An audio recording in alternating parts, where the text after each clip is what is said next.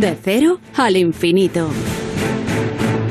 Antes de terminar tiempo para la seguridad y emergencias con David Ferrero, que hoy nos habla de la urgencia de los urgenciólogos. Quiero decir un poco la desesperación de que se encuentran saturados y faltos de medios. David, ¿qué tal? Muy buenas noches. ¿Qué tal, Paco? Muy buenas madrugadas. Pues como siempre, encantado de estar aquí en este De Cero al Infinito para hablar eh, de héroes sin capa en esta sección que dedicamos semanalmente a estos profesionales de la seguridad y las emergencias.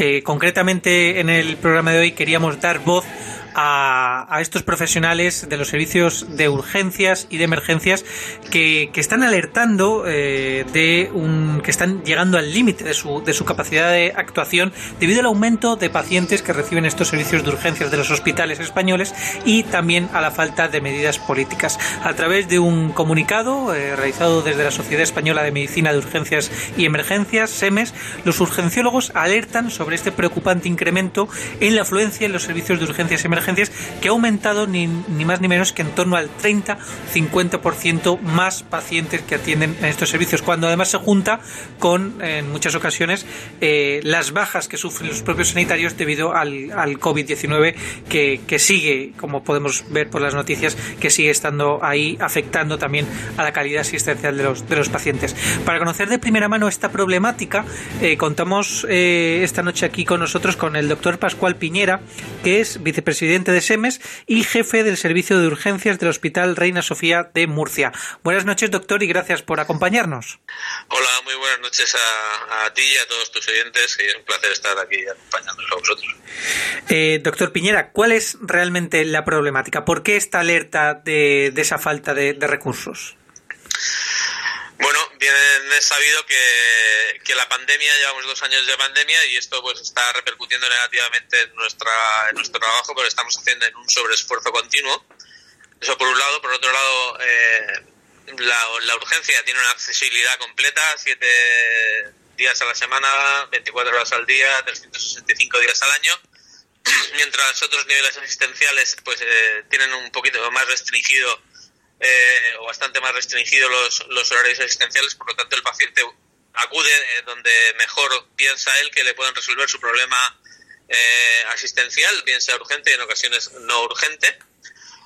y por otro lado, estamos teniendo, pues, evidentemente, un incremento de, del número de pacientes, como bien has dicho, en el sentido de que hemos vuelto a cifras eh, del año 19, o sea, esas prepandemia, a lo que hay que sumar pues todas las sospechas de pandemia que nos ha hecho un sobreesfuerzo además de, realizar, porque hemos tenido que realizar los, eh, los, servicios, dividirlos en dos, hacer dos circuitos, un circuito, digamos, limpio en patologías no sospechosas de COVID, otro eh, circuito en patologías sospechosas de COVID, con la intención de que evidentemente vaya un enfermo a consultar a la urgencia y no termine infectado por COVID. Separamos desde el inicio a los enfermos y esto lleva un sobreesfuerzo porque prácticamente con las mismas plantillas estamos cubriendo casi dos servicios de urgencia. En mi caso, por ejemplo, el servicio de urgencias de, mi hospital ahora mismo, uno de cada tres pacientes que estamos viendo, o sea, un tercio de los pacientes, o sea, si vemos 300 al día, 100 pacientes o más de 100 pacientes, están yendo al circuito de sospecha de COVID con, los recursos humanos que teníamos, con poquito más de los recursos humanos que teníamos en el 19. Eso, eso le iba a preguntar. ¿Realmente están haciendo este sobreesfuerzo de atención de pacientes, que por supuesto son mucho más numerosos,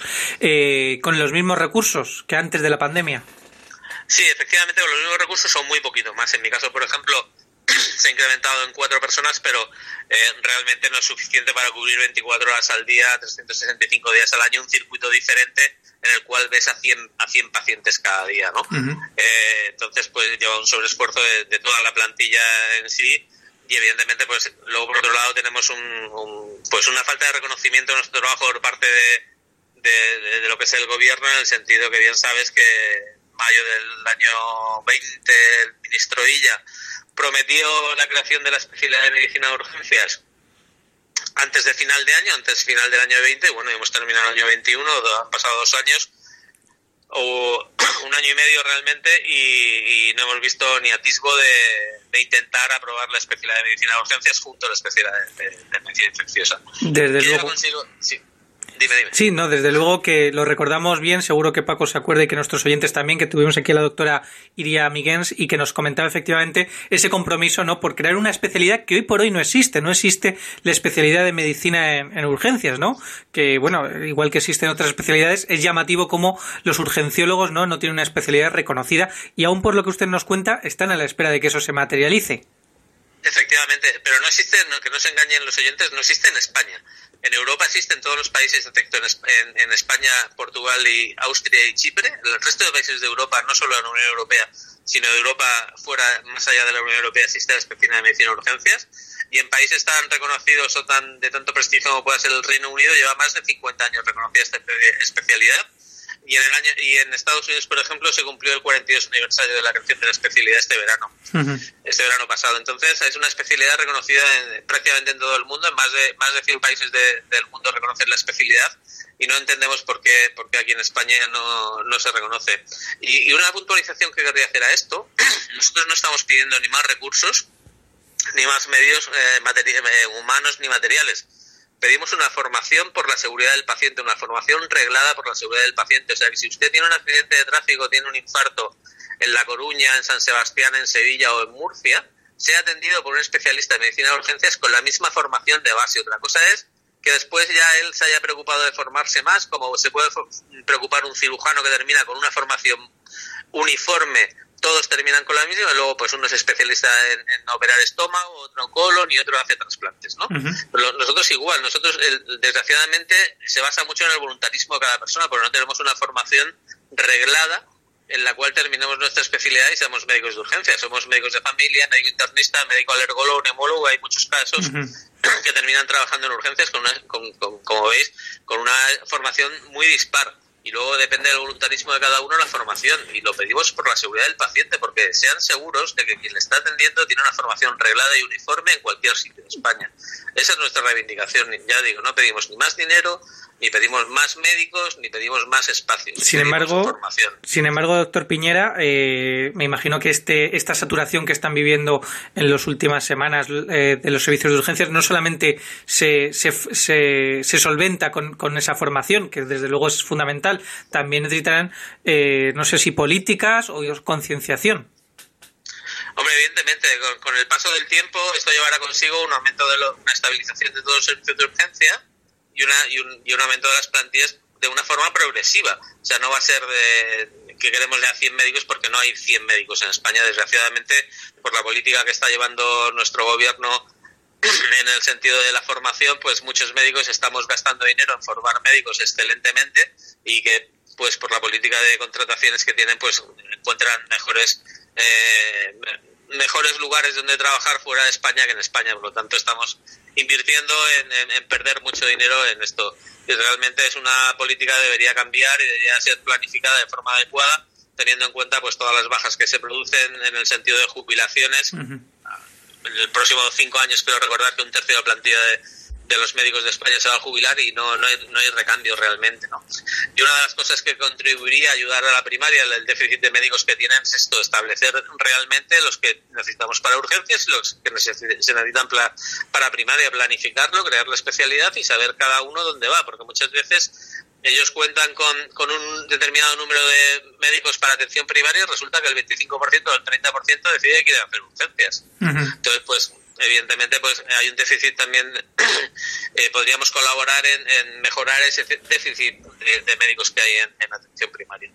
Bueno simplemente para finalizar eh, una reflexión y es que si las urgencias dejasen de funcionar si las urgencias de los hospitales en España dejasen de funcionar porque los profesionales están exhaustos eh, además sin este reconocimiento académico y profesional y sin apoyo pues el sistema sanitario desde luego colapsaría bueno, usted imagínese que, usted necesita la atención urgente y no encuentra dónde ir, ¿no? Pues que se pararan los servicios de urgencias cuatro horas, ¿qué pasaría? Pues sería un caos nacional probablemente, ¿no? Eh, evidentemente no somos suficientemente profesionales como para no plantear eso en ningún momento, pero sí estamos al borde de, una situación de, de, mucho estrés y mucho, mucho cansancio acumulado y mucho desencanto, ¿no?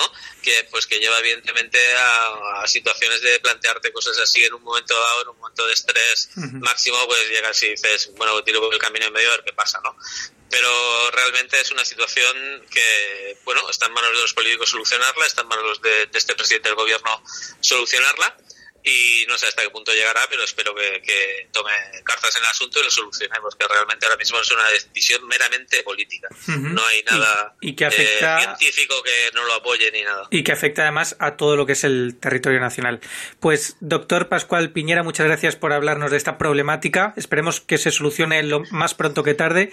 Eh, y muchas gracias por atendernos. Eh, Pascual Piñera es doctor, vicepresidente de SEMES y jefe del servicio de urgencias del Hospital Reina Sofía de Murcia. Muchísimas gracias. Pues nada, gracias a vosotros por difundir nuestra situación y lo importante que es la urgencia para, todos los, los españoles y los 30 millones de españoles que nos visitan cada año en los servicios de urgencia. Muchísimas gracias. Un abrazo, doctor. Y Paco, nosotros volvemos la semana que viene. Hasta entonces, ya saben, protéjanse.